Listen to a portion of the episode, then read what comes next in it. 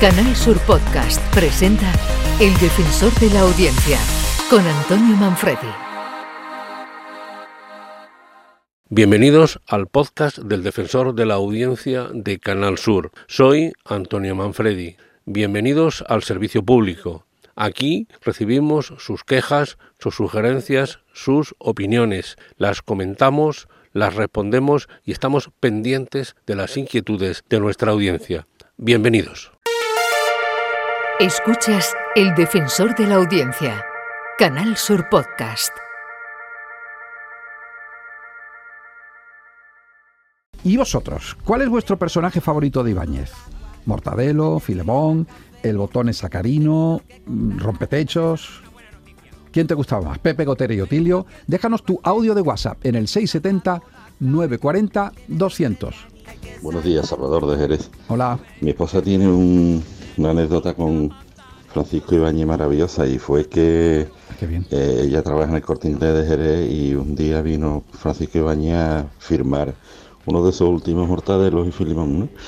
Y podéis imaginar la cola que tenía. Bueno, pues dice que no pudo estar más encantador con todo el mundo, Sí, a cada uno, no solo pidiéndole el nombre para dedicarle el libro, sino, en fin, preguntándolo sobre si le gustaba, qué le gustaba más. O sea, una cercanía, una humanidad, un saber estar impresionante. Bueno, mi mujer firmó tres mortadelos. Días de verano ha recordado la figura de Francisco Ibáñez, leyenda del cómic español. Padre de Mortadelo y Filemón, del botones sacarino o de rompetechos. Ibáñez ha marcado a varias generaciones de españoles que han crecido a la sombra de sus personajes y prácticamente aprendido a leer con sus andanzas. En realidad, su muerte ha centrado la actualidad informativa en Canal Sur Radio durante varios días. Ibáñez ha sido el autor español más reconocido nacional e internacionalmente después de que el 20 de enero de 1958 publicara la primera historieta de Mortadelo y Filemón. Varios oyentes han mostrado su homenaje y recuerdo al dibujante, que además ha unido en la sonrisa a varias generaciones de españoles.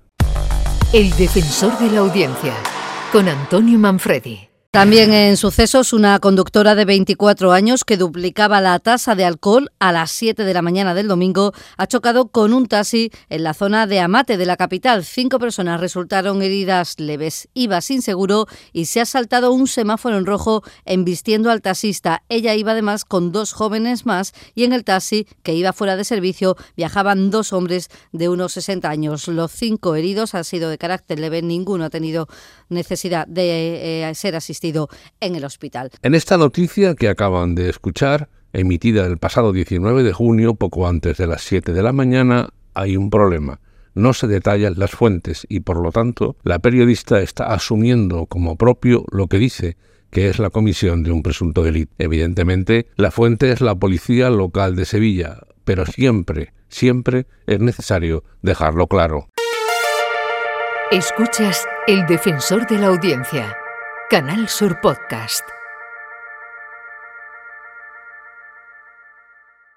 ¿Qué le decía tu madre por la ventana? Mi madre, la ventana de mi madre daba a la cárcel, donde estaba mi padre en- en- metido. Y entonces mi madre, todas las noches, mirando por la ventana a ver si sacaban a su marido. Y la- una noche, que una de mis hermanas se puso malita, que eran chicas, y aquella noche no, no miró a mi madre, y aquella noche se lo llevaron, aquella noche se lo llevaron. Lo que pasa, Jesús, es que ellos vivían en Lebrija y, claro, los que los propios que mataban a los lebrijanos no se atrevían a matar a sus vecinos, ¿no, No, Paquita? no, no, no. En la mañana de Andalucía, Jesús Vigorra ha entrevistado a Paquita Gómez, que vive en la localidad sevillana de Dos Hermanas. Es hija de un fusilado en la Guerra Civil Española y la única de siete hermanas que queda con vida. Paquita ha donado su ADN para que cuando se levante la fosa común del cementerio de Dos Hermanas pueda saber si está allí su padre y así recoger sus huesos y darle un entierro digno. Varios usuarios se han interesado por esta iniciativa desde distintos puntos de Andalucía, por lo que se les ha recomendado a todos ellos se dirijan al Foro Ciudadano de Recuperación